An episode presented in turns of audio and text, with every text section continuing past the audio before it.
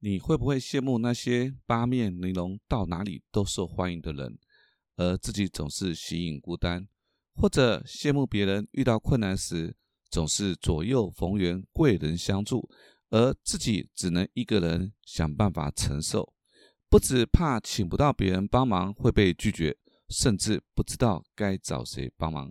欢迎你来到八站闲谈，我是林家泰。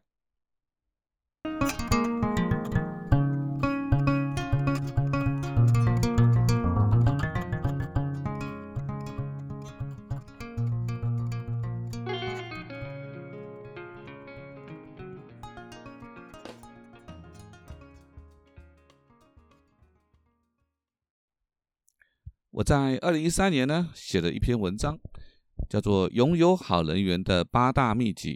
这篇文章呢拥有六万多人次的点阅。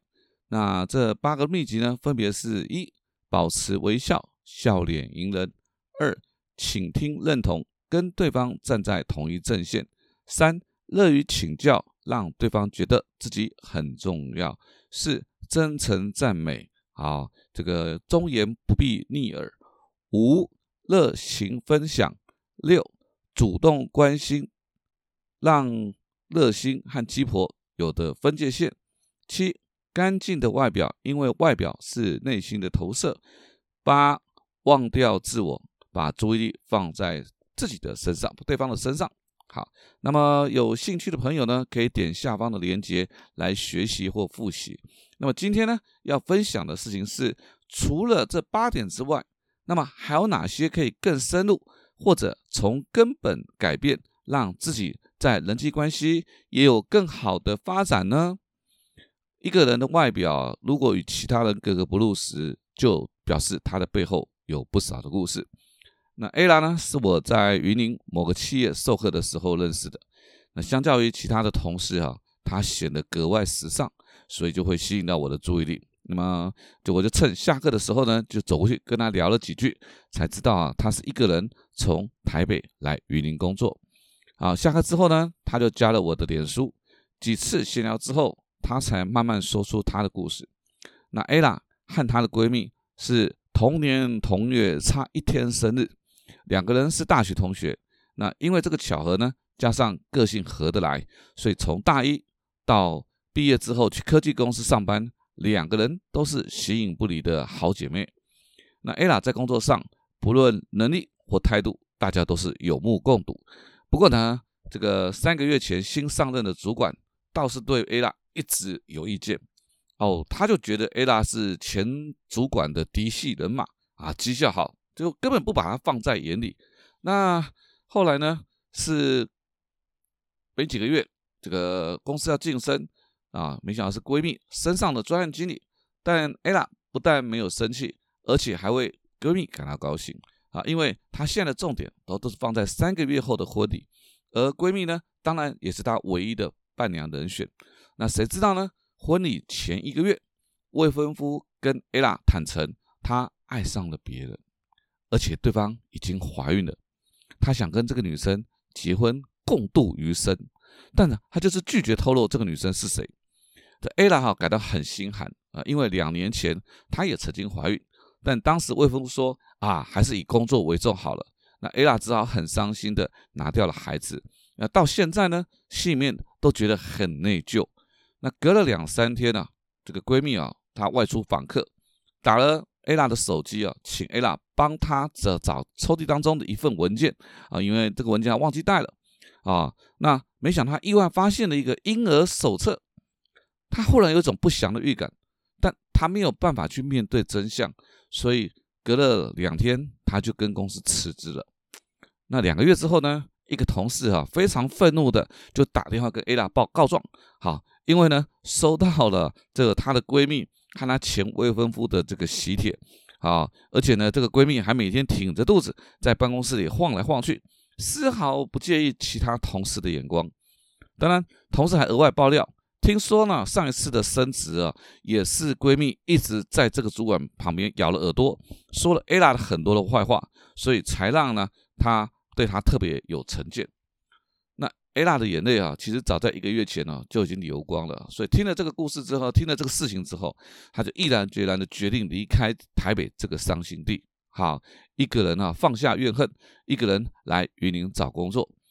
但他也把自己封闭的处了起来，除了工作之外，几乎没有和其他同事有任何的互动，独来独往，因为他很害怕自己又会受伤了。那之后呢，我就会偶尔关心一下他的近况。好，那他呢有说云林的同事哈，真的很有人情味啊，知道他一个人在异乡生活，这个中秋节的时候特别邀请他去家里烤肉。你知道这茶杯长大的姑娘，这个能够在这个三合院里面烤肉。艾拉跟我分享的时候，我那 FB 的这个私讯啊，啪啦啪啦打了一大串的文字，那我就知道他已经从自己受伤的阴影当中走出来，重拾对人的信心啊，让自己拥有好人缘。所以我认为第一件事情就是，不论你是否受过伤害啊，被人欺骗，失去了对人的信任，那么在伤心之余，不要忘了走出来。因为我们不值得为这些伤害我们的人赌掉我们的幸福，对不对？好，试着相信别人也懂得保护自己，这样子才会让自己拥有幸福。那第二点啊，我们刚刚讲第一点就是要放下恩怨啊，第二点呢就是真诚的对待别人。但在讲这个题目之前呢，我想先请教各位一个问题：您扪心自问，你觉得什么是真诚？那在课堂上呢？我常常问这个问题，好，那大家的答案不外乎啊，发自内心啦，不虚伪啦，不刻意啦，这些大概是这些的大家一般的想法。那我呢，我就会举科批啊，刚上任台北市长的时候，那时候当时有个很轰动的新闻，就是欧洲呢有另外一个市长来访问，就送他一只手表，那没想到科批呢，就真的是心直口快，就说破铜烂铁。哈哈，那其实不用讲科比了啊。当然，我们到现在为止，依然有非常多的父母在跟孩子沟通的时候，喜欢说“我是为你好”。但试问，有几个孩子觉得父母是真的为他好呢？或者有许多人？在讲让让别人讲话的时候，他总是喜欢说啊，我这人就是刀子嘴豆腐心啊，我就不会说话啊，哦，甚至讲这个忠言逆耳，良药苦口。说真的，我对后面那句话真的是特别生气，特别有感觉。因为为什么？因为我都觉得说，都二零二一年了，那些苦的药不是做成胶囊，就是变成糖衣锭，谁在苦了啊？对不对？所以既然良药不苦口，忠言何必要逆耳？那至于那些喜欢讲自己是刀子嘴豆腐心的人，老实说了，当你是刀子嘴的时候，谁还在乎你是不是豆腐心？那其实大多数的时刻哈，就是我们在讲话，在跟人家相处的时候，对方感到舒服了，他才可能觉得我们是真诚的，对不对？如同我在这才是道歉这篇这一集里面，我们谈的情感认同要大于事实认同，啊，多用肯定、认同、尊重、重视。鼓励、支持和保保持他对方的面子和自尊心啊，你才有可能让对方感受到真诚。你就记得一个原则：真诚不等于真实。当我们照顾到了对方的感受，尊重了彼此的差异，以及相处的时候让对方感到舒服时，你的人际关系必然会越来越好。那么，真真诚之余，我们来谈谈第三个，就是尊重彼此的差异。好，那郑龙呢跟易顺这两个人哈，个性截然不同，但是都是好朋友，啊，交情特别好。郑龙很聪明，反应很快，举一反三。你想哈，他从小没有补习就考上国立大学和研究所啊，我很喜欢和郑龙学习讨论，因为哈，他看事情的角度和高度啊，都让我相当的佩服。加上知识的渊博，真的有那种那种与君一席话，胜读十年书那种感觉了哈。但是哈，郑龙这个人真的很没有耐心，又有点固执。有几次啊，郑龙跟我抱怨啊，他的部署啊实在是很笨，都学不会，反应太慢，而且哈，他不喜欢哦这个没有耐性的回答问题。我知道，他底下的人一直都来来去去是他的痛点，但我也提醒他好多次，哦，他是个异类。好，当部署抱怨的时候，先倾听，别急着给答案，但他就是做不到。啊，他和自己，所以他和自己啊，自己和这个部署啊都很辛苦。那易顺啊，人就不一样了。首先呢，他很喜欢听对方聊自己的家庭背景、成长过程、个性、信仰。好，那他这才能够甚至了解对方的价值观。那意思是说哈，当我越了解对方，我就越不容易生气，因为他能理解每个人的不同。啊，比如说他的得力助手，这个人的个性跟郑龙就很像，所以他们在讨论事情的时候啊，就是快、很准。但是哈，他有几个同几个部署就很爱抱怨。好，那他他特别就有耐心听他们的抱怨。